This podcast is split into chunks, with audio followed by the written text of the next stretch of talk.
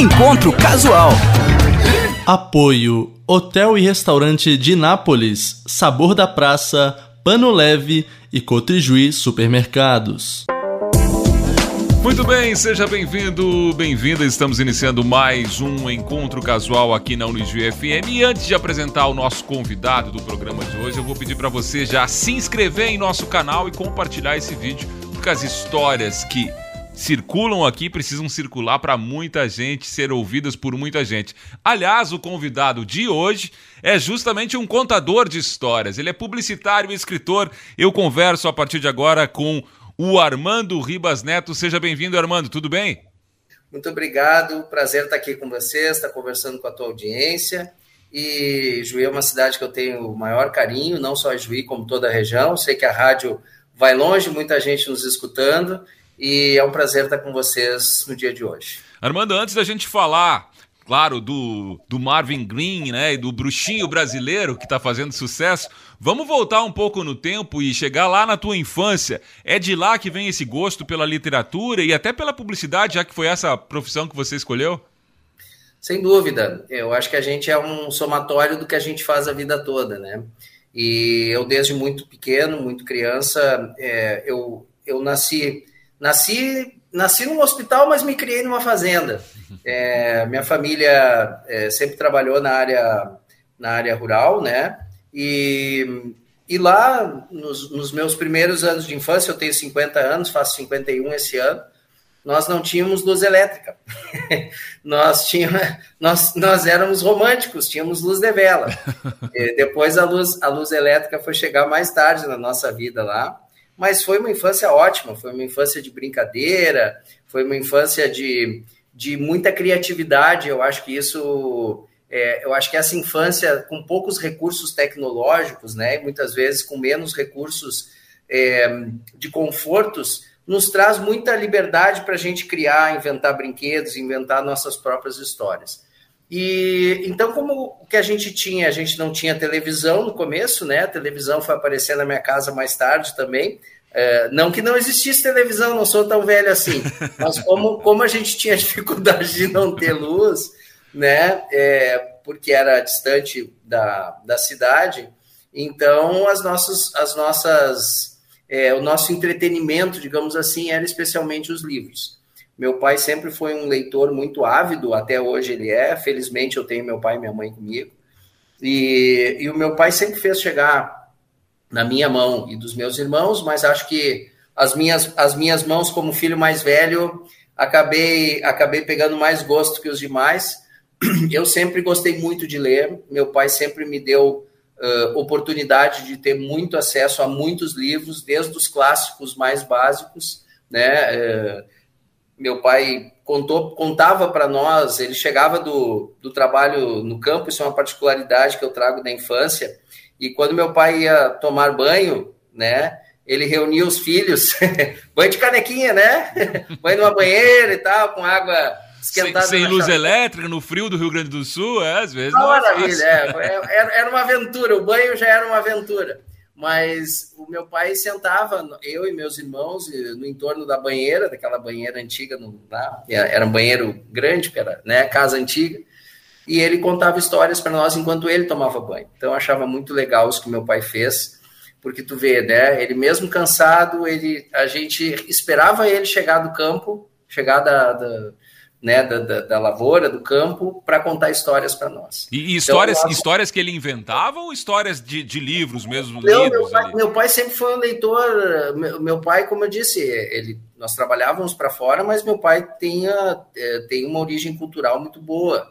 É, e ele e o meu pai leu de tudo. Meu pai teve acesso no, no colégio, ele teve que assumir lá o, o uma área rural que meu avô não tinha mais condições de assumir, então ele, recém-casado com a minha mãe, ele foi para esse local, que nós temos até hoje, logicamente, e lá é, meu pai levou como companhia os livros. E ele teve uma, uma educação boa, meu pai, naquela época, os colégios ensinavam mais do que um idioma, então meu pai tinha uma boa noção até de latim, meu pai teve uma noção de francês, meu pai teve uma, uma noção de alemão, e, e ele então sempre se interessou em ler muitos livros, né? E até para aprender, para expandir, como eu disse, tinha tempo, né? Não tinha televisão, né? Então, quatro filhos, né? e, vamos, vamos, vamos ler. Mas ele contava histórias que ele lia nesses livros. Então, meu pai leu é, As Mil e Uma Noites todas, então, aqueles os contos do Alhambra, né? Então, ele contava para nós as aventuras do príncipe Ahmed, o paladino do amor, e assim, e, e, a minha mãe já era mais criativa. Minha mãe, quando contava história, era os três porquinhos, uh, uh, chapeuzinho vermelho, mas de um jeito dela. E também tinha isso, a minha mãe, a, a, criatividade da família vem da minha mãe. Então a minha mãe inventava a história, botava sempre um, um final com algum tipo de, de moral, assim, que servia para alguma coisa que a gente tinha feito errado ou que a gente não tinha feito durante aquele tempo, então ela, ela incluía lições de moral no meio das histórias. E o meu pai não, meu pai contava, contava as histórias clássicas, mas aquilo assim fazia a gente né, viajar naquelas, naquelas, naquelas histórias é, que ele contava, então, como eu disse, das Mil e Uma Noites e é, um conto de Natal do Charles Dickens, isso era um hábito familiar, né? Todo Natal nosso e a gente cultiva até hoje antes do, do quando começa ali a tardinha, meu pai nos reúne, a gente senta na sala para ele ler um conto de Natal para nós, o Charles Dickens. Então, é, o contato com os livros e com a literatura veio de muito cedo e eu uh, sempre tive os livros como uma companhia muito querida na minha vida e isso, inclusive, eu procuro fazer também com as minhas filhas hoje. Minhas filhas, eu tenho duas filhas, né, uma de 11 anos e outra de 14, e e elas aprenderam o seguinte: que o único presente que o papai não recusa em dar é livros. Então, se, então foi uma tática para elas, quando elas querem um presente e acham que eu não vou dar, elas me levam numa livraria. E para mim também foi uma tática boa, que eu sei que assim, em vez de pedir brinquedo, eventualmente elas vão pedir livros. Então, eu já estou formando duas pequenas leitoras em casa. O que é fundamental. Agora, Armando, você acha que a, a... Você acha não? Você tem certeza? Imagino que a tua escolha profissional seja dessa vivência com o pai e também desse lado criativo da, da mãe, né? Estou falando da publicidade, né?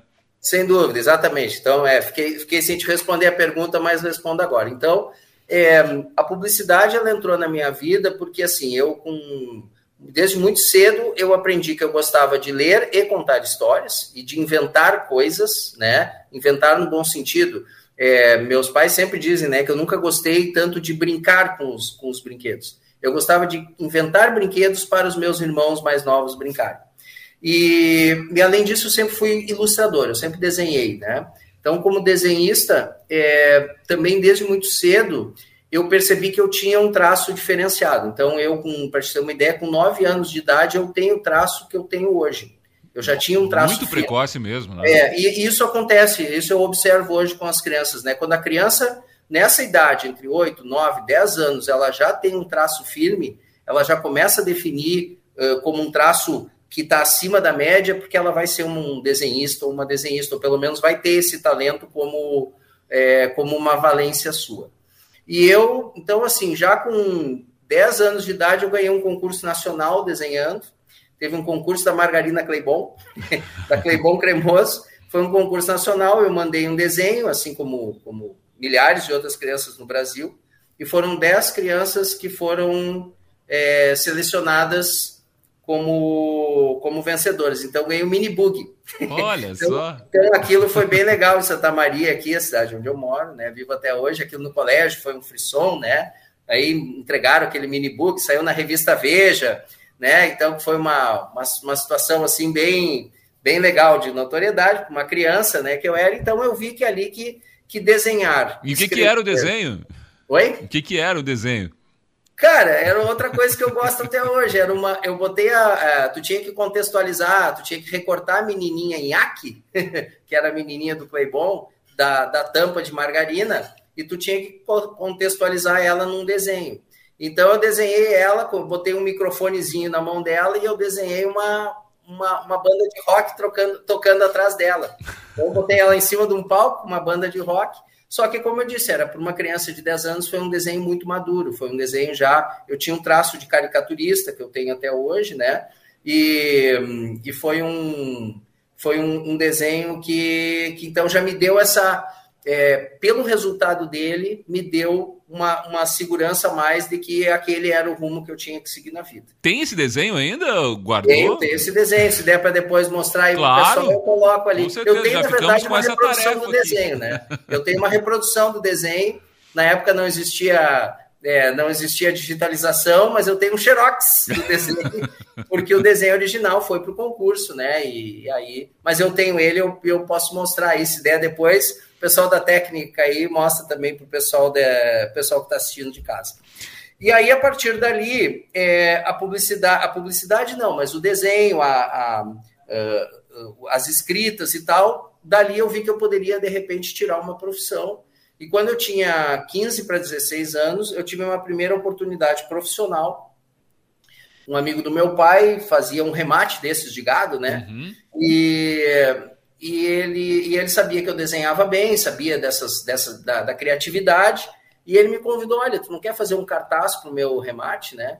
Porque, eu, porque as pessoas que estão fazendo tão, não entendem muito de gado e tal, tu foi criado no meio do campo, tu entende de pecuária, tu entende, né? Porque tu, eu dava cavalo, né? Eu também tinha uma, uma relação lá com, com o campo, né?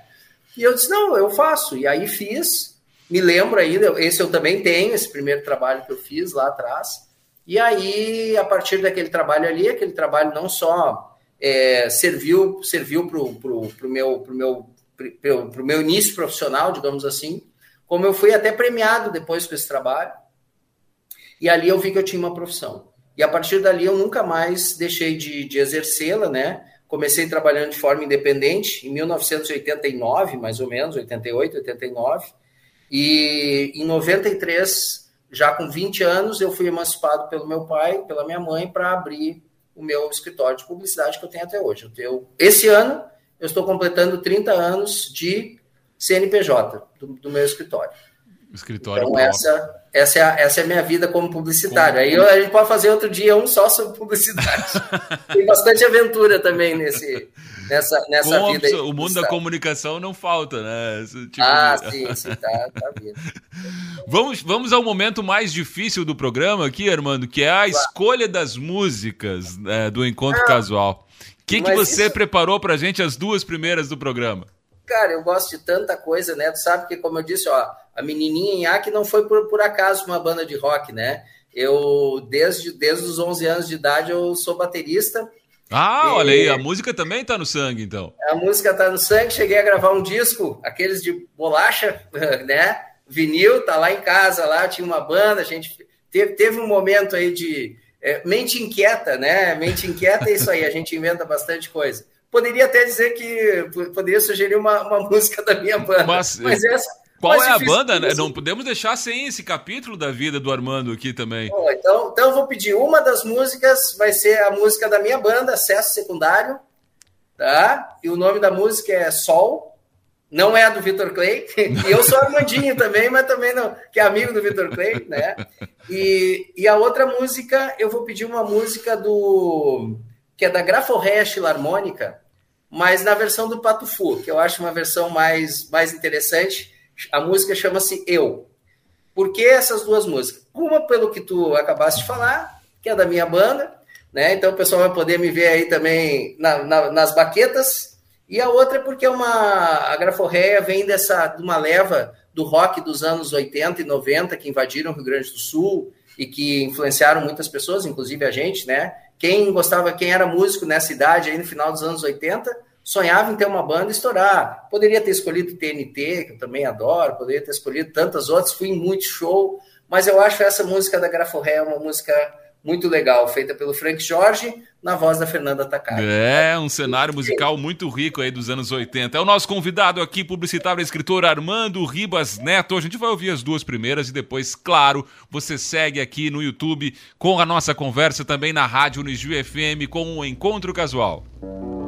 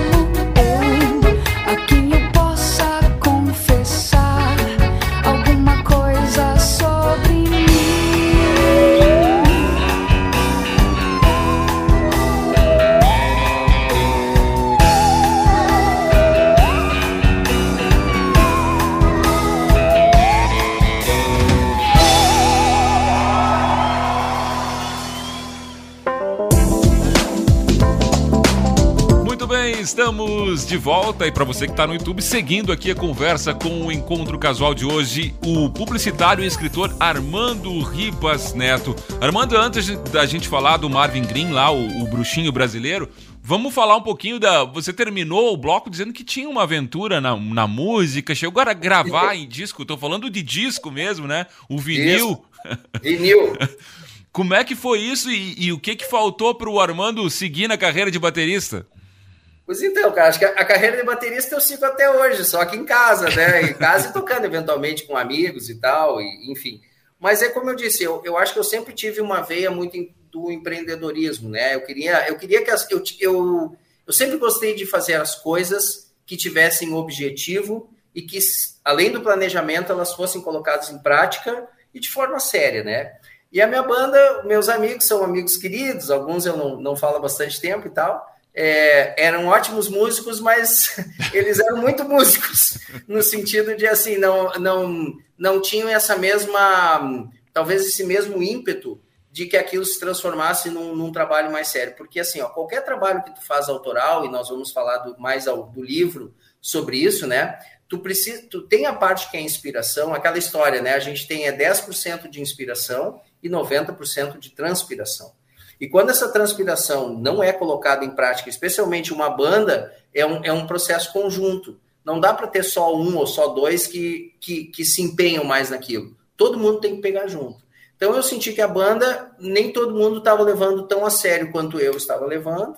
E aí eu, eu achei que assim, eu já tinha um rumo na publicidade, eu acho que era um rumo mais fácil, mais fácil no sentido assim, eu sempre achei que eu era mais talentoso como desenhista e, e eventualmente escritor, né, roteirista, seja o que fosse, do que necessariamente como músico, né? Nós éramos uma banda autoral, tentando colocar sua, sua verdade ali, suas músicas, mas é um processo. É, pensa que isso não é na época do, da internet, entendeu? Como eu disse, o, o disco foi gravado no vinil, no momento que eu me lembro, inclusive, que o, o pessoal lá da, do estúdio perguntou: vocês querem gravar vinil ou querem gravar em CD?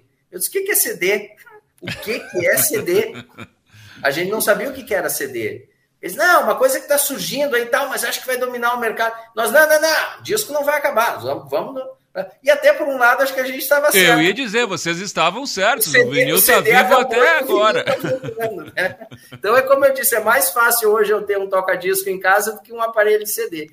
Então, então, só que assim, então por, por essa situação, né, a gente acabou, a gente fez bastante show, mas acabou, eu acabei achando que o meu, o meu caminho estava mais ligado à publicidade e acho que foi acertado. Acho que eu tive uma trajetória legal. Com 30 anos de publicidade, eu hoje eu atendo, só para uma pincelada rápida, eu atendo 10 estados brasileiros com a minha empresa né, de publicidade, apesar de estar aqui no Rio Grande do Sul, né?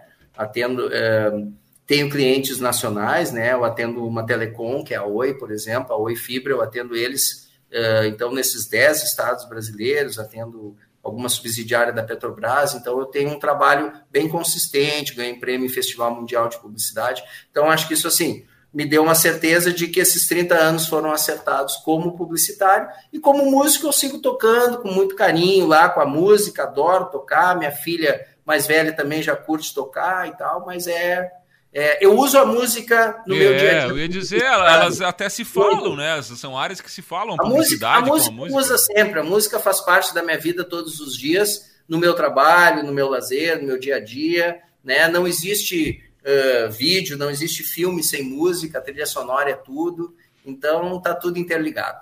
Em meio a essa, essa rotina agitada do, do Armando, surge uma ideia, escrever um livro. Como é que surgiu isso, Armando? Como é que veio o Marvin aí na tua vida?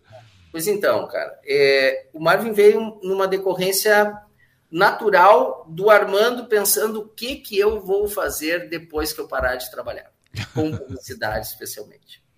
É, meu pai se aposentou com 60 anos, porque, como eu contei para vocês, nessa né, vida, meu pai assumiu lá a propriedade lá que a gente foi viver.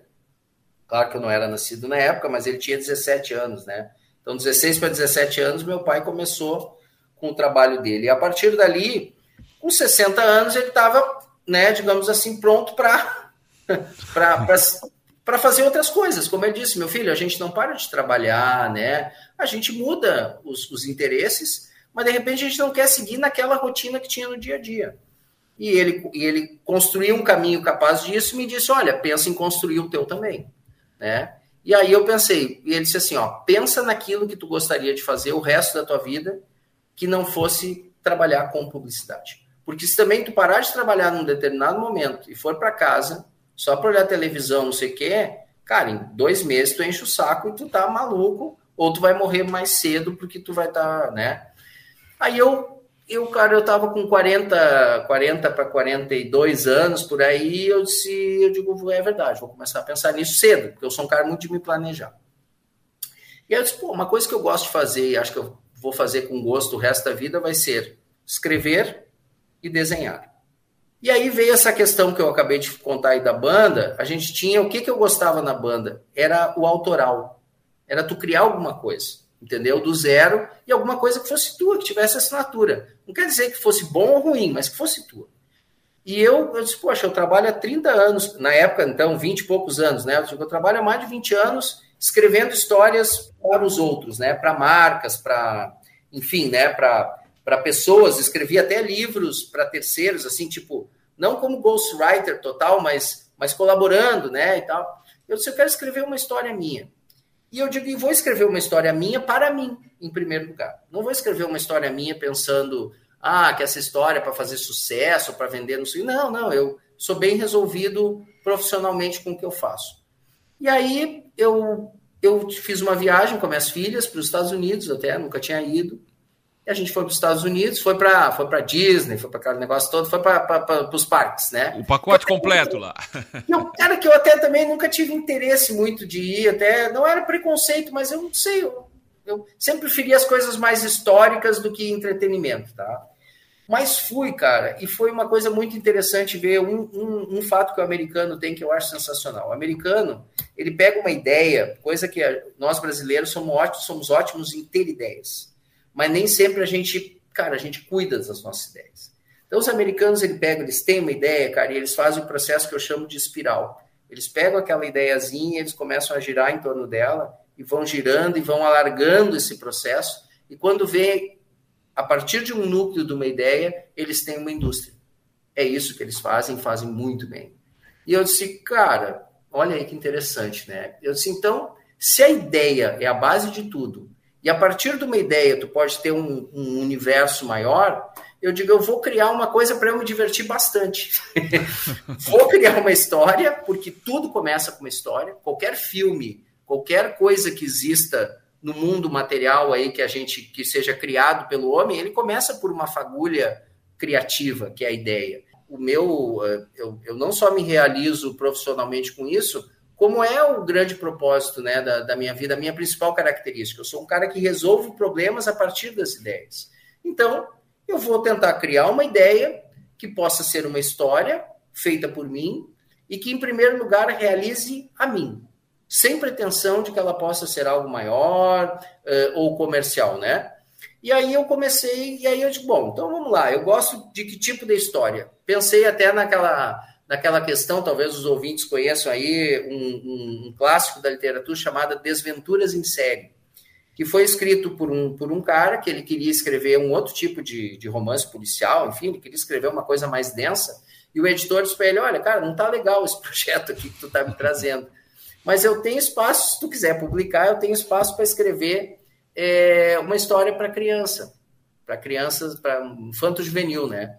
E ele escreveu aquilo meio de má vontade, inclusive. Ele disse: Tá, mas o que, que tu quer que eu escreva? Ele disse: Não, eu quero que tu escreva uma história, em primeiro lugar, que tu gostaria se tu fosse uma criança de 10 anos. E assim nasceu Desventuras em Série, que virou 13 livros, filmes, que é um grande sucesso dele, entendeu? E, e que o cara ficou. Que conselho né, bom, né, do editor, né?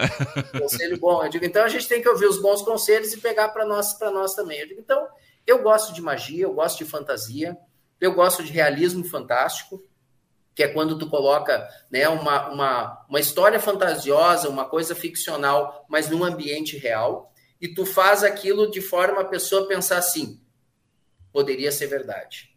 E eu digo, a partir dali, eu digo, eu vou contar uma história. Então eu comecei a pensar, é, me colo... queria me dar esse, esse olhar. Eu digo, então, o personagem, eu digo assim, eu vou botar a história lá nos anos 80, né? Por quê? Porque foi a época que eu fui adolescente, né? E era familiar para ti, né? Isso. E eu queria me dar o meu olhar de 13 anos, de 12, 13, 14 anos, entendeu? Eu queria me eu queria conseguir, porque eu sou um adulto de 50 anos, casado, pai de duas filhas.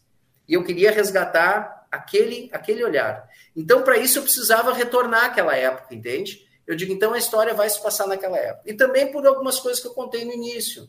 Cara, nos, nos nossos, na nossa, na tua infância, então, e na minha pré-adolescência, adolescência, né? A gente não tinha internet, cara. A gente tinha. A gente, isso não quer dizer que a internet é ruim, ao contrário, a internet é maravilhosa. Olha aí, ó, estamos conversando com, com a turma aí, né? Graças a ela. Mas ela também, a, a tecnologia que a gente tem hoje, eventualmente ela nos limita um pouco né? Então eu queria poder ter de novo aquele olhar do, da, da, do cara que precisava era usar a cachola. É, nos tira um pouco a criatividade, talvez, né, Armando? É, talvez. Nos entrega muita coisa pronta. Talvez seja isso, entendeu? Talvez essa seja a questão. Então eu digo assim, ó, vou me devolver esse olhar, vou me reportar para aquela época e vou colocar a história, cara, em cenários que eu conheça e que eu possa voltar para visitá-los também. Então, qual é os cenários que eu usei? Os cenários aqui, não só aqui da minha cidade, né? Cenários, cenários nossos do, do Rio Grande do Sul, mas não numa história regional, e sim numa história que pudesse ser universal, mas no nosso cenário. E a capital, que, que faz parte aí do meu, dos meus livros, né? Talvez seja o cenário, para mim, mais interessante, que é Porto Alegre, né? Ela não está escrito literalmente que é Porto Alegre, mas é a capital, né? É, é por quê, cara? Porque Porto Alegre, para mim, eu era um, imagina, um, um, cara do interior, que quando ia a Porto Alegre, não era sempre, né? Mas quando a gente ia, então Porto Alegre tinha todo um fascínio e ao mesmo tempo nos dava um certo medo, que era uma cidade grande. É a capital. Né? a gente não tinha é, essa, essa a chamada globalização e a gente, a gente hoje enxerga as cidades de todo mundo, cara, a partir da tela do computador, tu consegue ter uma noção. Naquela época não, ficava muito na tua imaginação, né? E quando chegava lá, e, e, aquele contato que tu tinha, se tu chegasse numa Porto Alegre num dia como hoje tá aqui, né, chuvoso, um dia meio sombrio, bom, a tua visão da cidade era aquilo, até porque tu não ia toda hora para lá, né? Ah, naquela época a gente ainda tinha acesso de, de ônibus, não sei o quê, é, enfim, mas também tinha trem ainda, né? A gente ainda fazia eventualmente viagem de trem. Eu coloquei o trem no, no uh, no livro, porque para mim é, também tem uma questão histórica. Eu tenho uma, uma relação histórica com o trem. A minha família veio do Paraná para Santa Maria há 200 anos atrás para ajudar na composição da, da ferrovia. Ah. Então, Santa Maria é uma cidade reconhecida por ser entroncamento ferroviário, né? Mas a minha família teve parte nesse, nesse processo, né? Meu bisavô, meu tio bisavô vieram para cá por causa disso. Então, eu digo, eu queria trazer esses elementos, né? Queria trazer esses elementos da minha história, da minha própria história, uh, da, das minhas origens, da história da minha cidade, e para tentar criar o quê? É, uma história, como eu disse, de fantasia, que fosse, que pudesse ser universal, mas que ao mesmo tempo ela usasse como cenário os nossos. Por quê? Porque se em algum momento essa história conseguisse ir um pouco mais longe que a minha própria estante, né? Ela, ela daria uma chance para nós criarmos o que eu chamo de legado literário. Isso é o que eu mais falo quando eu falo em palestra por aí, né? A pessoa diz, o que é legado literário? Né? A gente ouviu falar, né? O pessoal agorizada que está ouvindo aí já ouviu falar no legado da Copa, né? Falam muito, pura, deixou ensinamento, sempre deixa algo. Né? Armando, de novo, deu o legado da Copa. Trancou legado em legado da Copa. Do legado da Copa podemos seguir. Muito bem. Então, o pessoal ouviu falar muito no legado da Copa, né? Quando a Copa passou por aqui. O que, que é, né? Foi, a Copa passou por aqui, teve algumas coisas que não foram tão positivas, mas teve muita coisa positiva, não só em construções, em cultura, né? Eu, eu fui assistir um dos jogos, consegui assistir um dos jogos em Porto Alegre, era um ambiente absolutamente civilizado, né? E o que, que seria o legado literário? Eu, isso eu vi numa viagem também, e é, vamos pegar o Harry Potter, né? Que claro. hoje é um, é um, que se, se compara muito ali e tal, né? Pelo estilo. Mas assim, ó, se tu vai hoje na estação de King's Cross, que é uma estação igual à estação rodoviária de Juí, entendeu?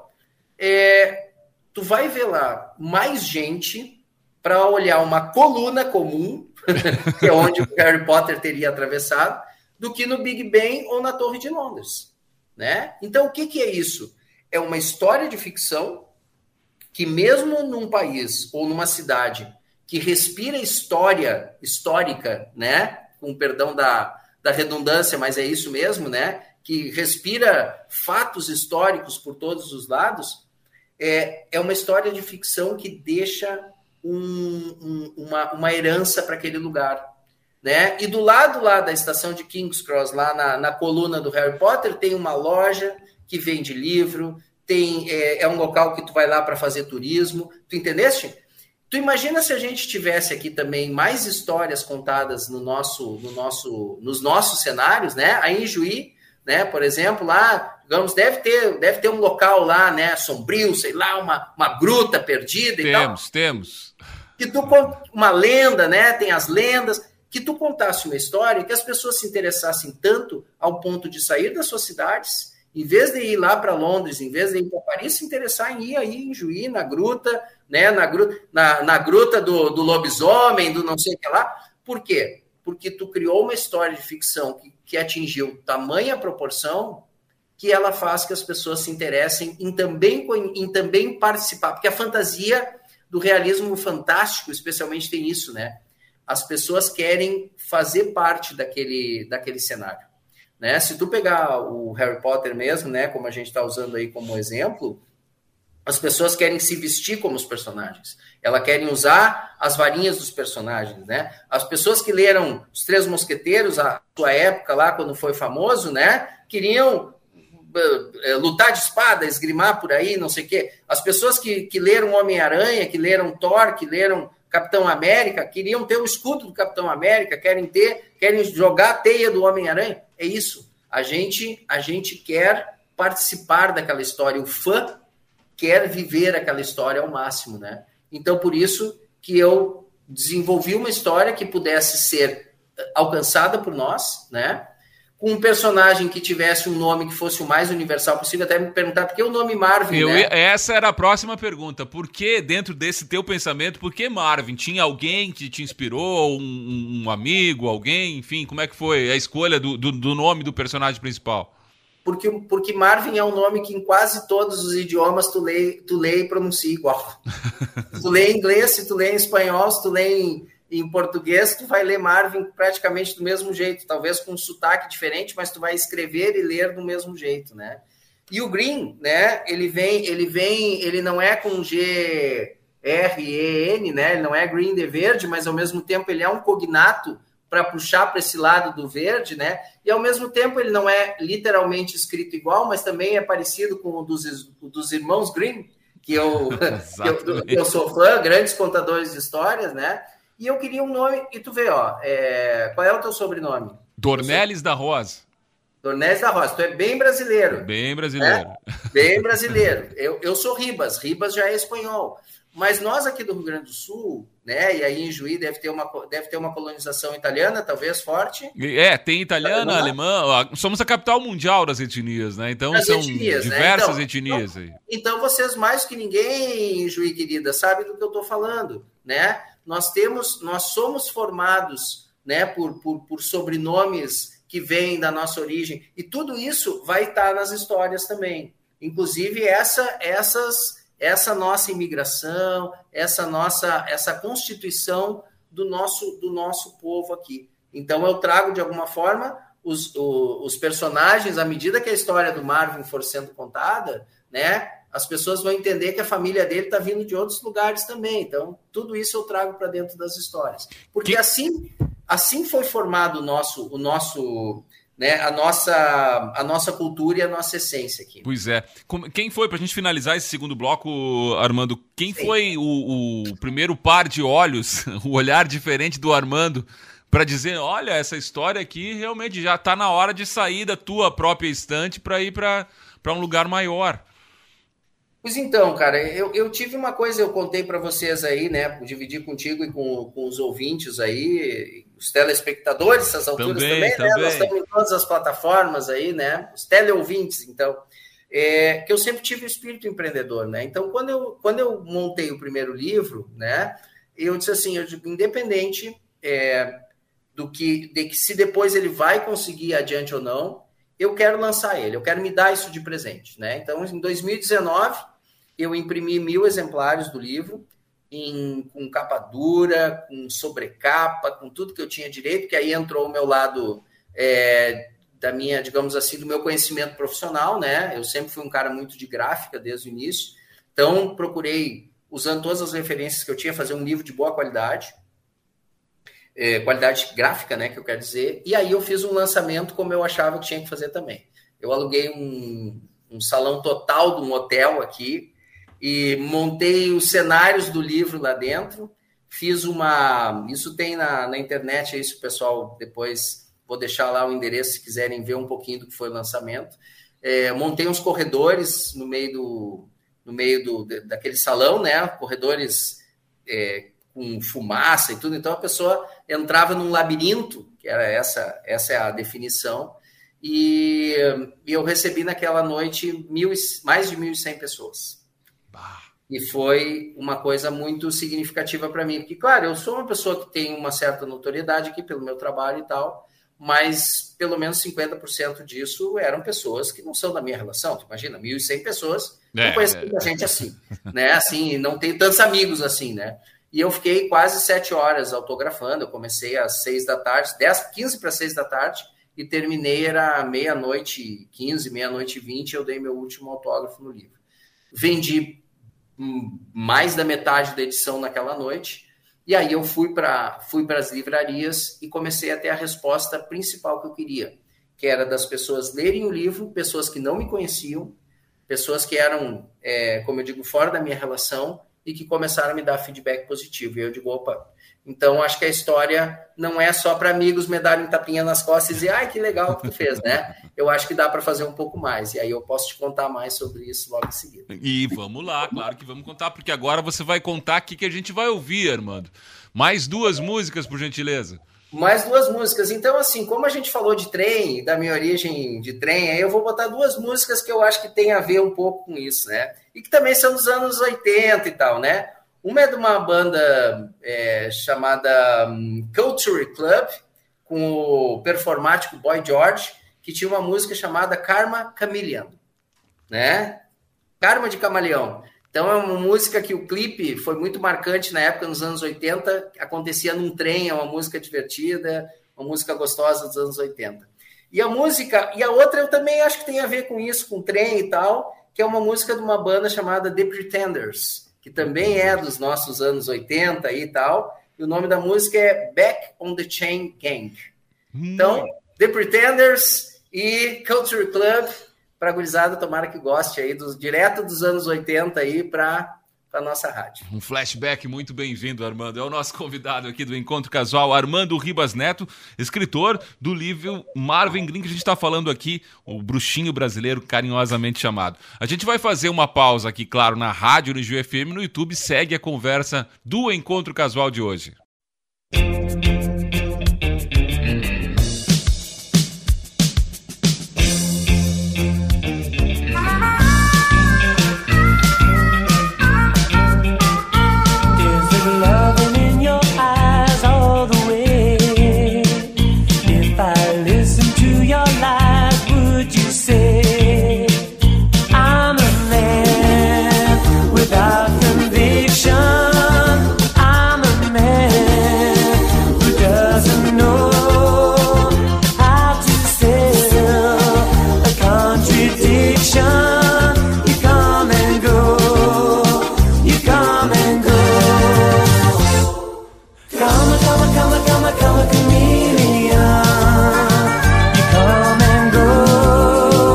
come.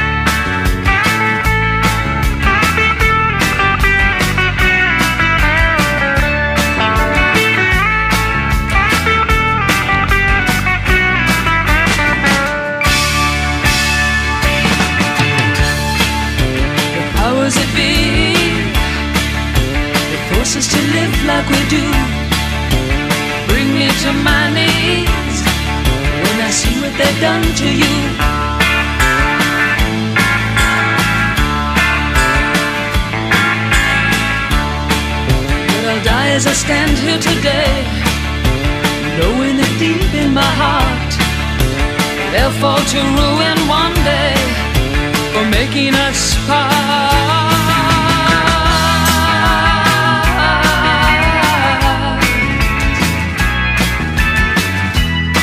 I found a picture of you. Ah, those were the happiest days of my life. Like a break in the battle was your part. The wretched life of a lonely heart.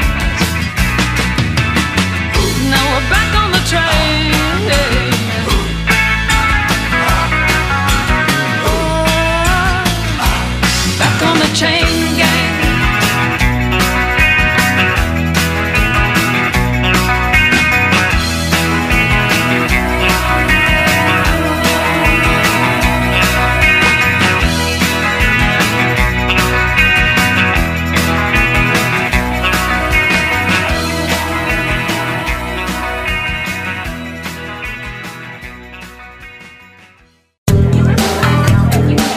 Encontro Casual. Apoio Hotel e Restaurante de Nápoles, Sabor da Praça, Pano Leve e Cotrijuí Supermercados. Muito bem, estamos de volta com o Encontro Casual. Para você que está no YouTube, seguimos a conversa e eu aproveito para você compartilhar, se inscrever em nosso canal e, claro, dar o like aqui também para curtir essa história que a gente está contando do Armando Ribas Neto, escritor do livro Marvin Green e a Chave Mestra, que foi o primeiro, né, Armando? E depois, Exatamente. já na sequência, Marvin Green, Green e Marvin o Green. Segredo da Sereia. Isso aí. Como é que foi depois de ter lançado independente dessa forma, como você contou, né? Uh, de uma forma pomposa, né? Grandiosa, conseguir também ter um aval de uma editora para publicar de novo livros que agora alcançam um grande público. Pois então, uh, foi isso. Eu lancei primeiro o primeiro livro, então tive uma resposta uh, muito, muito. Para mim, aquela resposta pessoal já foi ótima, né? O início ali e tal.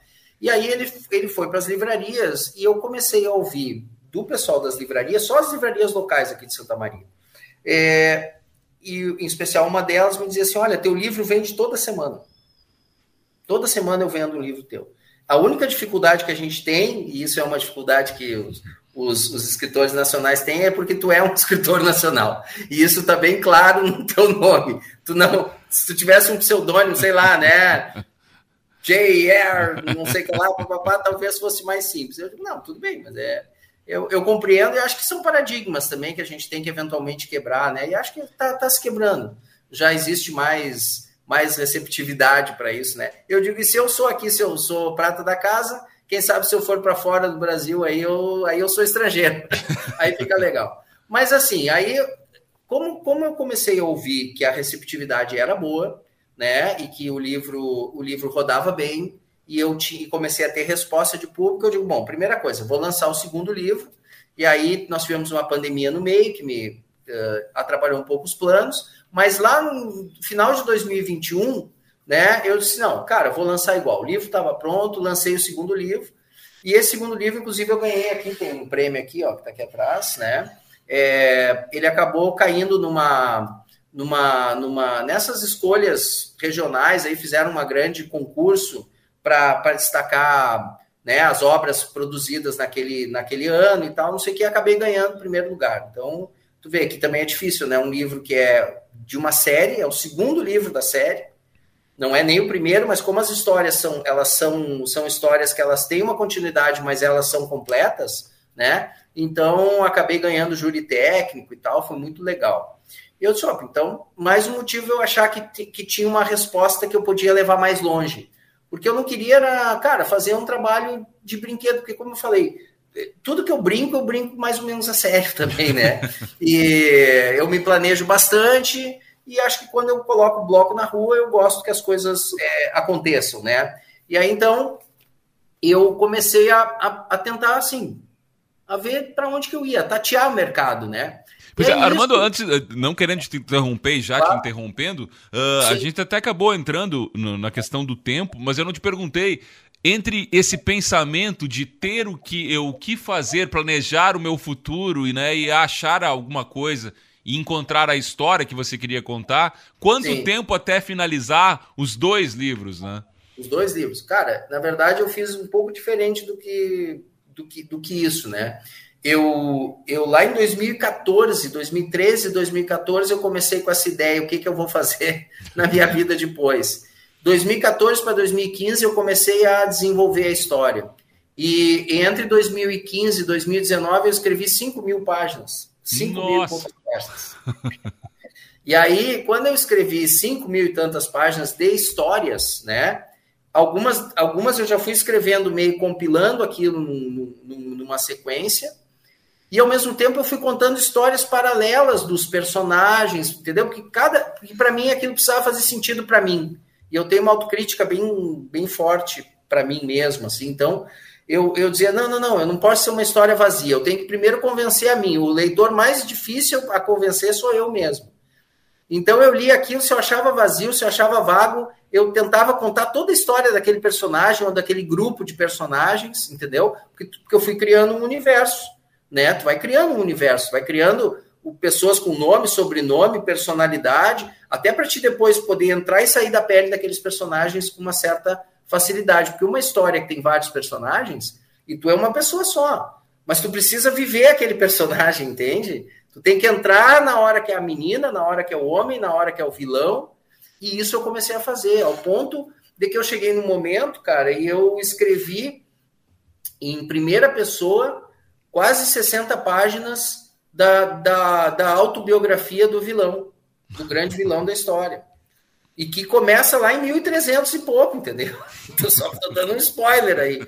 E isso é uma coisa que vem do quê? Cara, vem um pouco de pesquisas que eu fui, fui fazendo. Eu li muito, cara, eu li horrores ao longo desses, desses anos de pesquisa, né? Li muita coisa para me abastecer e escrevi muita coisa. Muita coisa que não serviu para nada e outras coisas que eu fui vendo, eu digo, não, isso aqui não cabe num livro só. E isso então, tudo com a agência lá, né? Rolando. a agência rolando. aí eu comecei a, a, Justamente, aí entra aí também, né? As pessoas me perguntam, que horas tu escreve? Eu digo, cara, eu escrevo de manhã. Hoje eu sei que eu só escrevo de manhã. Entendeu? Eu não escrevo de noite, por exemplo. Não consigo escrever à noite. O que eu escrevo de noite, eu jogo fora no outro dia. À noite eu sei que é para eu me alimentar. É para eu ver, assistir coisas, ler histórias, outras coisas, pesquisar, entendeu? Me alimento. Durmo, eu acordo, cara, 5 horas, 5 e meia da manhã todos os dias, no, normalmente. Quando um dia nasce, eu pá, acordo. É biológico. Também durmo 9 e meia da noite, tá? Eu durmo. História do dorme com a galinha, com as galinhas, acorda com os galos, sou eu. Tá? Então, assim, ó, mas isso é da minha personalidade, eu já acordo cheio de ideias, cara. Então eu já sei assim, ó, eu acordo de manhã cedo, eu, eu, eu tomo meu banho, café, já começo a escrever. Aí eu vou lá, eu tenho, eu faço um esporte, eu nado de manhã cedo, então consigo nadar ainda, venho para o escritório. Aí, pá. E nos sábados, hoje, eu não trabalho mais na agência. Sábado é um dia que eu me dedico somente ao projeto do livro, como escritor. E nas minhas férias, viagem, coisa assim. E hoje eu já conheço tanto da história, eu vou mostrar aqui, ó, não sei se vai dar para ver aí, ó mas eu conheço tanto da história, eu estou tão por dentro da, do, da história que eu escrevo que eu escrevo livro aqui, ó. Ah. No claro. celular, não dá para ver, né? A tela não, não, não dá, ver. tem o brilho da tela aí. Mas eu, mas eu, eu conto para as pessoas, não acredito, cara, hoje eu sento, minha mulher vai num, num como é que chama? Numa, naquela, né? Não sei se tu é casado, mas esposa vai lá escolher roupa, o homem é dois minutos, né? A mulher é duas horas. Aí eu sento lá, eu já eu digo, olha, escolhe uma loja que tem estacionamento de marido, eu sento lá e fico, ó, e escrevo ali. Escrevo capítulos, organizo ideias. Por quê? Porque hoje a história está madura dentro de mim, entendeu? E aí o que, que eu fiz? Eu organizei aquilo, achei que não cabia em um livro só, e aí eu fui até o fim e voltei. Então hoje o que, que eu faço? As histórias, o livro está escrito, eu já sei até o final lá da, dessa saga de, de livros, dessa, dessa deste momento da série, né? E o que, que eu faço hoje? Eu fui voltando para trás, fui, aí voltei ao início. Aí organizei o primeiro livro. Esse aqui já é a versão da vitrola, né? Da vitrola, é. E esse aqui, ó, pessoal vê, ó, esse aqui é a capa do livro 2 aqui, ó. Que agora, dia 31 de outubro. Vai ser lançado agora, né? Eu ia dizer, né? Vai ser lançado agora, ó. Tá aqui, ó, para o pessoal saber, ó, que é uma série mesmo, tá? Vai, a série segue, né? O leitor de série tem isso, ele quer saber se é série de verdade. Tá? E para quem comprou o original, tem adendos, né? Nessa nova versão, né? Sim, quem comprou a versão original, a gente teve assim, ó, pequenos, mas não muda a história, né? A gente fez uma. Quando, quando entrou a vitrola, então, aí vamos lá, né? Então, vou voltar lá. Fomos lá atrás, né? Voltamos a 2021. Achei que estava o projeto mais maduro, teve um prêmio para o livro, e eu disse assim: comecei a tatear o mercado. Foi lá que eu parei, né? Começamos a tatear o mercado. E aí, o que, que aconteceu, cara? Ao mesmo tempo que eu comecei a ver se. se na verdade, eu nem estava buscando uma editora, eu estava buscando uma distribuidora. Entendeu? Eu queria alguém que pegasse aqueles livros independentes que eu fiz e pudesse lançar para o mercado. Aí eu tive dois contatos iniciais. Um com a que é uma editora bem famosa, que é a Rocco, a editora do, do, do Harry Potter mesmo, né? Para o pessoal que é ligado aí, que é uma talvez uma das maiores do Brasil, através de um representante deles, que teve uma conversa inicial, preliminar e tal, mas não, não, não evoluiu muito. E teve uma conversa também que veio com o pessoal da Dark Side Books, que é uma, uma, uma editora grande também do Rio de Janeiro que, através de um, de um, contato, uma pessoa que estava aqui na, na região, viu o livro, pediu que eu lance, que eu perguntou se eu não queria mandar o manuscrito para ele, né, o livro para ele, o manuscrito não digo, original, né, que chama, uhum. não é mais manuscrito, né, o original, mas assim, muito incipiente. E aí veio o contato da Vitrola, porque eles viram o livro no, numa livraria, que eles que era cliente deles, e aí eles me procuraram assim como eu estava procurando eles. Então foi um encontro. E aí o que, que eu vi, cara? Era uma editora gaúcha, com quem eu podia ter um acesso direto, um contato direto, né? Aí da região, aí para cima, é Frederico Westphalen, a vitrola, né? E é uma editora grande, de porte, que tinha anos de, de mercado também. A Vitrola, como empresa, tem 30 anos né, de existência. E é uma sobrevivente. Eles já foram locadora, começaram como locadora de filmes. Eles foram vendo as transformações do mercado e foram se transformando também até hoje transformar numa editora. E que estavam procurando escritores novos para fazer parte de um portfólio deles, de, de escritores deles, títulos deles, um catálogo próprio, entendeu? E aí eu digo, cara, eu acho que é isso aí. E aí eles me ofereceram, aí a gente começou a conversar, gente, e eu disse, olha, eu, se eu tenho até outras possibilidades, mas eu quero entrar com alguém onde possa me dar um certo protagonismo, entende?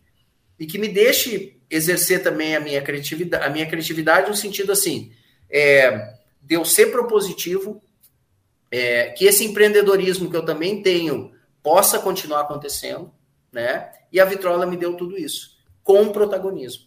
E aí a gente relançou, então fizemos um, um projeto para não apenas esses dois livros, né? Nós temos já um terceiro livro que já está escrito, e que nós já temos até data, para o pessoal saber também, que é o livro 3, chama-se Marvin Green e a Gaiola, Dourada, a Gaiola Dourada, sai em abril de 2024.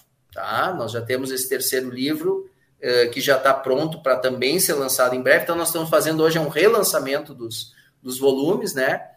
E todos eles, como eu disse, com, com, com liberdade de eu, de, eu, de eu interagir com, a, com, com o projeto, tanto do projeto gráfico, como eu sou ilustrador, eu disse, eu não quero ilustrar meu livro, né? Que eu já ilustrei a capa do primeiro independente.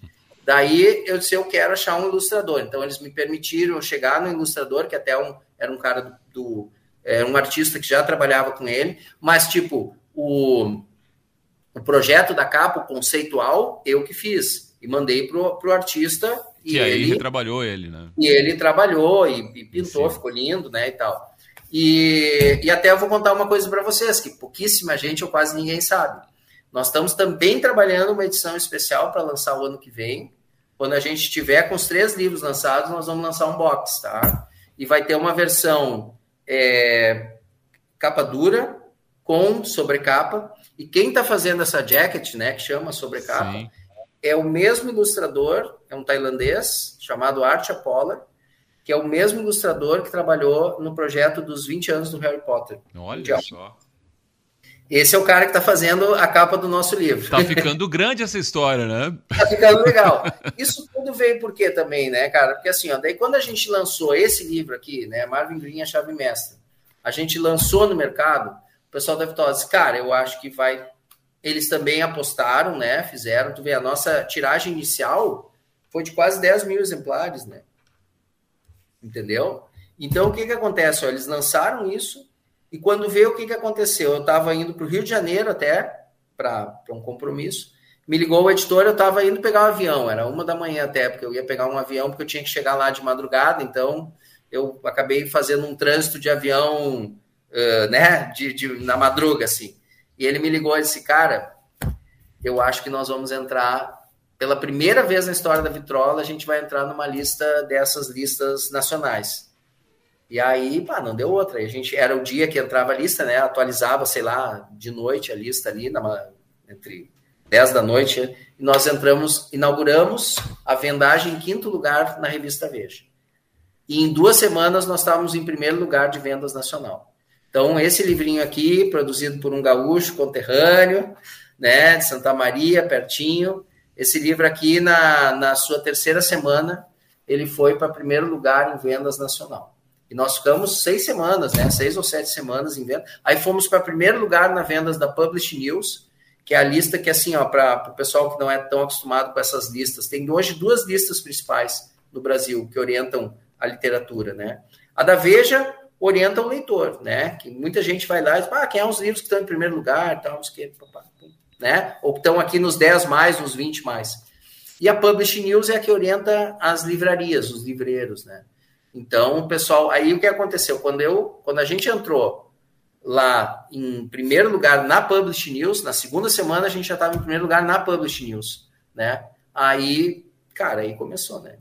Então, hoje o livro está sendo vendido em 19 estados, né? Porque ainda tem o livro nas livrarias, né? Nós Sim. já estamos fazendo agora a segunda tiragem desse e preparando a primeira tiragem desse aqui. E a pergunta que não quer calar, antes da gente entrar no quadro existencial, é a saga do Marvin Green termina nesses três ou teremos mais? Ah, não, não, sei, não sei se eu posso contar. Não, assim, ó, vamos lá. É, vou, dar, vou dar uma dica para o pessoal, né? Primeiro livro, o elemento foi terra. Segundo livro, o elemento é água. Terceiro livro, o elemento é ar. Tá, Minimamente. Tá, tá faltando aí, né? Tá faltando elemento nessa história aí, né? Então, para o pessoal saber agora o que, que vai acontecer com o Marvin. Aí, é, às vezes eu vou em palestra com o pessoal e pergunto: e o Marvin vai morrer? Eu digo, não sei. Olha, ainda, ainda não cheguei lá, mas quem sabe, né? Eu digo, se morrer, será. Aí eu pergunto para eles: será que o Marvin, para começar, ele está vivo? Tem tudo isso para saber também, né? Será que, que essa história de fantasia, cara, em fantasia, não duvidem de nada. Tudo é permitido, né? Tudo é permitido. Então, assim, mas é posso, o que eu posso adiantar é que é uma saga que foi feito para a gente ter para ter bastante. Como eu disse, em primeiro lugar, eu sou um cara que eu gosto de me divertir com isso e eu adoro escrever, cara.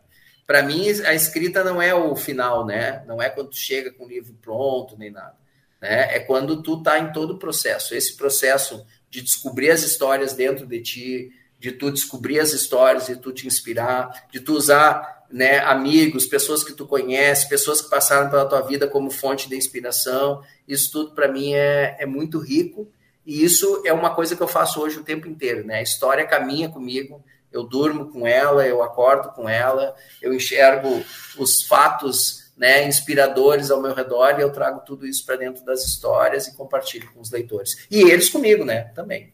É uma troca. Armando, a gente está indo já para a parte final aqui. Antes de entrar de novo no quadro existencial, eu vou a gente perguntar outra história além do Marvin, tá? Já tem aí também, já está dentro desses desse processo do Armando projeto? escritor? Pois então, tu sabe que uma coisa, um do, uma das coisas que eu posso falar lá do, do, do, meu projeto com a Vitrola, né? É porque eles conhecem todo o projeto, eles conhecem, eles conhecem o projeto como um todo, né? Então a gente tem dentro do meu do, do, contrato lá que a gente estipulou, além da possibilidade, além do, da série do Marvin mesmo, né, das histórias do Marvin, a gente tem previsto é, histórias para, paralelas que a gente gostaria de contar, né? Porque o que, que a gente notou isso, apesar do, do livro ainda ser recente, né? Mas ele já tem, querendo ou não, é, é recente, mas o projeto, como eu disse, não é por nada, mas vai fazer quase nove anos, oito, nove anos que eu caminho com esse projeto. E eu mesmo, e nesse tempo, entre pessoas amigas que leram, né, pessoas que compraram o livro e tal, é, a gente começa a perceber algumas situações. Tem coadjuvantes de luxo na história já, né? Tem coadjuvantes que, que têm tanto protagonismo quanto Marvin, principalmente nos primeiros livros, né? Até as pessoas dizem, pô, o primeiro livro, achei que tem um personagem lá que é tão protagonista quanto Marvin. Eu digo, que legal, é isso aí mesmo. Porque o Marvin é um personagem que ele vai crescendo aos poucos. Ele, por isso que, que é mais de um volume, né? Ele vai crescendo nas histórias, ele vai se, se conhecendo, ele vai ganhando é, estatura, né? Mas ele vai deixando espaço para outros personagens também contarem as histórias deles. E essas histórias, elas têm desdobramentos que certamente Certamente não digo, mas a gente pelo menos está trabalhando muito sério para que elas também cheguem ao leitor. Que legal, e é isso que todo mundo ganha com isso. Vamos lá para o quadro existencial, Armando? Vamos, tô com medo. Tu me, tu me deixou louco, tu me, tu, me deu, tu me deu uma pressão, já fiquei com medo, mas vamos lá. Não, vai tirar de letra aí. Vamos primeira... ser bravos. a primeira pergunta é: qual é o maior sonho atual do Armando? Cara, o maior sonho atual, eu acho que vem do projeto de livro e é o que os meus leitores mais falam. É que isso aqui vire filme. A coisa mais bonita que o Armando já viveu? Cara, minhas filhas, cara. Minhas filhas, a minha família. Não existe nada mais importante para mim do que a família. E as histórias do Marvin contam muito isso. Ele é um personagem que ele, ele ganha, ele vai ganhando poderes extraordinários, mas tudo que ele quer é reencontrar o seu passado, a sua história e a sua família. Então, acho assim, quem é pai, né, ou quem tem oportunidade de, de, de ter um, segurar um filho no colo, sabe que é uma aventura sensacional, não existe nada igual. Uma aventura sem fim, eu diria. É, sem fim. Qual é a coisa mais triste que o Armando já viveu? Cara, a perda, hoje eu acho que é foi a perda da minha avó, talvez. Eu sou muito ligado à família, como eu digo, porque eu tive a perda do meu avô também paterno, que foi uma perda triste, mas muito educativa. Se me permite contar em um minuto. Meu avô morreu quando eu tinha 10 para 11 anos. No dia que ele morreu, ele me convidou para passar aquele dia com ele. Só que eu estava na cidade e meu avô ia para a fazenda onde eu morava, né? Lá na área rural lá. E naquele dia eu digo, bah, vou logo hoje, que eu tô aqui, eu tô sempre lá fora e tal. Eu vou dizer, não, não tem problema, meu filho, outro dia tu vai com o vô. Naquele dia meu avô foi, passou aquele dia lá, quando ele voltou, ele teve um infarto e faleceu fulminantemente. Para uma criança de 10 para 11 anos, aquilo foi terrível. Mas eu vou te dizer que isso estabeleceu uma coisa que serviu, foi o último presente que meu avô me deu. Ele me ensinou o seguinte: nada é mais importante que a família. Então, cara, a partir dali eu nunca mais abri mão de estar perto da família. E no dia que a minha avó faleceu, eu estava do lado dela. Então, acho que foi uma coisa triste, né, tudo isso, porque são coisas que me tocam profundamente até hoje, mas também foram educativas e eu tive uma coisa muito importante com a perda do meu avô. Eu curti minha avó até o último dia dela. E ela a mim, então foi muito legal. O que é a morte para o Armando? Cara, eu espero que seja uma passagem. Eu, eu acredito que é uma passagem. Eu acredito que sim, é que nem as portas mágicas. Ó, Marvin, Marvin tem portas mágicas, né? Eu acho que é uma passagem, cara. É um, é um portal para gente, a gente se reencontrar. Eu, é isso que eu, que eu acredito e eu espero que a, que a morte me encontre um dia aí, que nem, que nem na história do Harry Potter, que acho que vários gostam, que nem eu, né? Que eu possa, que nem o, a história dos três irmãos, abraçar a morte como uma amiga depois de eu ter vivido bem e eu ter realizado. A única coisa que eu temo realmente, e para isso que eu trabalho, eu acho que o tempo é uma coisa muito importante, é que tu é, cuide bem do tempo, para que quando a morte chegar, tu vá tranquilo para a nova aventura que nos espera do outro lado da porta lá. E para finalizar, o que é a vida para Armando? Cara, a vida é um aproveitar de tempo.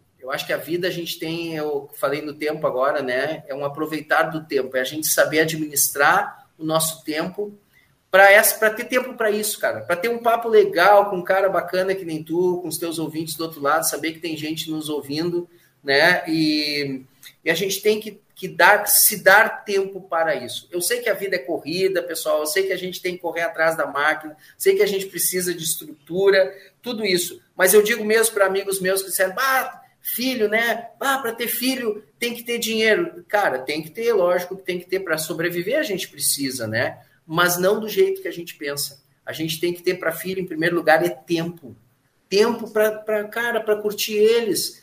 Tu acha que, que, que as minhas filhas uh, lembram de, de todos os brinquedos que ganharam na vida? Mas eu tenho certeza. O meu pai, contei para vocês no início da conversa. A coisa mais carinhosa que eu lembro do meu pai é que meu pai chegava depois de um dia cansativo e sentava numa banheira para tomar banho cansado e contar uma história para gente.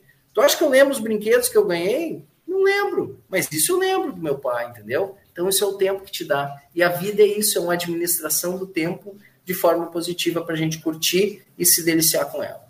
Como foi deliciosa essa conversa aqui, Armando. Como você disse e bem disse, né? Um gaúcho que nos orgulha aí, tendo escrevendo uma história que ganha um contexto maior, não só em número de leitores, mas também de apreciadores do nosso estado, da nossa cultura contada Isso. através do teu talento. Então, parabéns pelo teu Obrigado. trabalho e a gente espera que a gente possa voltar a conversar aqui na Unijuí FM já contando o próximo livro, a próxima aventura do Marvin Green aqui também nas terras do Rio Grande do Sul ou quem sabe fora daqui, né? Vai saber, quem sabe? né?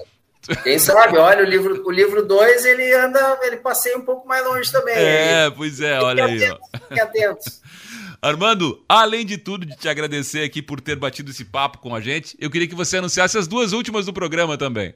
As duas últimas músicas. Então, assim, ó, poxa, eu falei de tanta coisa, né, sobre, sobre essa coisa maravilhosa que é a vida, sobre o tempo, sobre milagres, né, e sobre, especialmente, que eu sempre digo pro pessoal, né, é, eu contei desse negócio quando o livro chegou lá em primeiro lugar, né? Literatura infanto-juvenil, o livro mais vendido no Brasil de literatura infanto-juvenil. Eu aqui do Rio Grande do Sul, né? Santa Maria, no interior, que nem todo mundo aí que está ouvindo e tal. Eu acho que a gente precisa, em primeiro lugar, é a gente acreditar em nós mesmos, né? Então, se a gente acreditar na gente, cara, se a gente fizer um trabalho sério, com vontade, com, com, com sabor, né? Como eu digo, saboreando, não precisa ser pensando assim, ah, eu vou fazer para ganhar dinheiro. Não, isso é, isso é consequência, cara mas eu acho que o gosto de, das coisas darem certo, primeiro a gente precisa acreditar em, na gente mesmo. Então, eu separei duas músicas que acho que falam um pouquinho isso. Uma mais contemporânea, que a galera aí, que a gurizada acho que gosta, que é de uma banda chamada Savage Dragons, que é uma música chamada Believer. E eu, inclusive, eu, eu fiz um clipe uma vez lá, um clipe do, do meu livro, usando essa trilha do Believer, que quem me mostrou essa música foi minha filha, mais velha, Annalise. E a outra é uma música mais antiguinha, que é do Ramones, que o nome da música é I Believe in Miracles. Olha então, só. duas músicas com significado, como todas que eu escolhi aqui, né, que tinham algum significado para mim. Uh, espero que as pessoas acreditem em si e acreditem que milagres existem sim e que a gente consegue fazer tudo que a gente quiser, se tiver trabalho, se tiver vontade se acreditar em primeiro lugar em nós mesmos. É isso aí. Armando Ribas Neto, muito obrigado mais uma vez aqui. A gente fica por aqui no Encontro Casual. Parabéns pelo teu trabalho e Até a lá. gente se encontra mais para frente. Até lá, pessoal. Marvin está esperando vocês na primeira página de cada livro. Encontro Casual fica por aqui na Unijuí FM. E, claro, se inscreva em nosso canal e compartilhe a história do Armando e de tantas outras pessoas aqui no canal do Encontro Casual da Unijuí FM.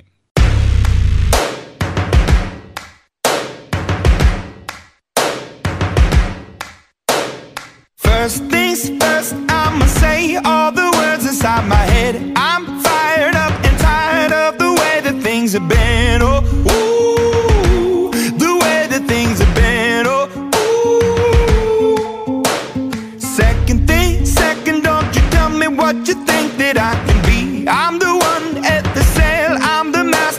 my sea. Oh, ooh, the master of my sea. Oh,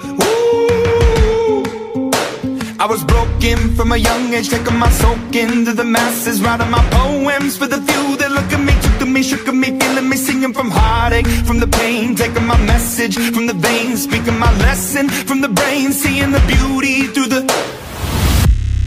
Hey, you make me up, you make me a believer,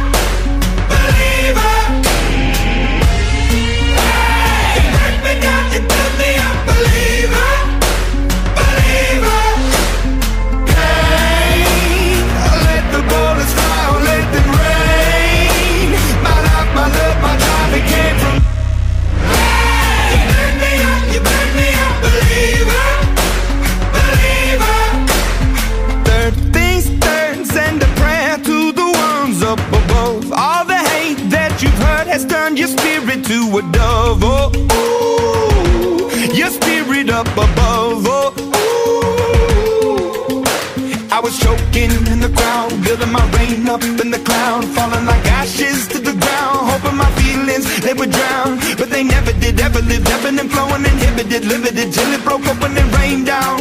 It rained.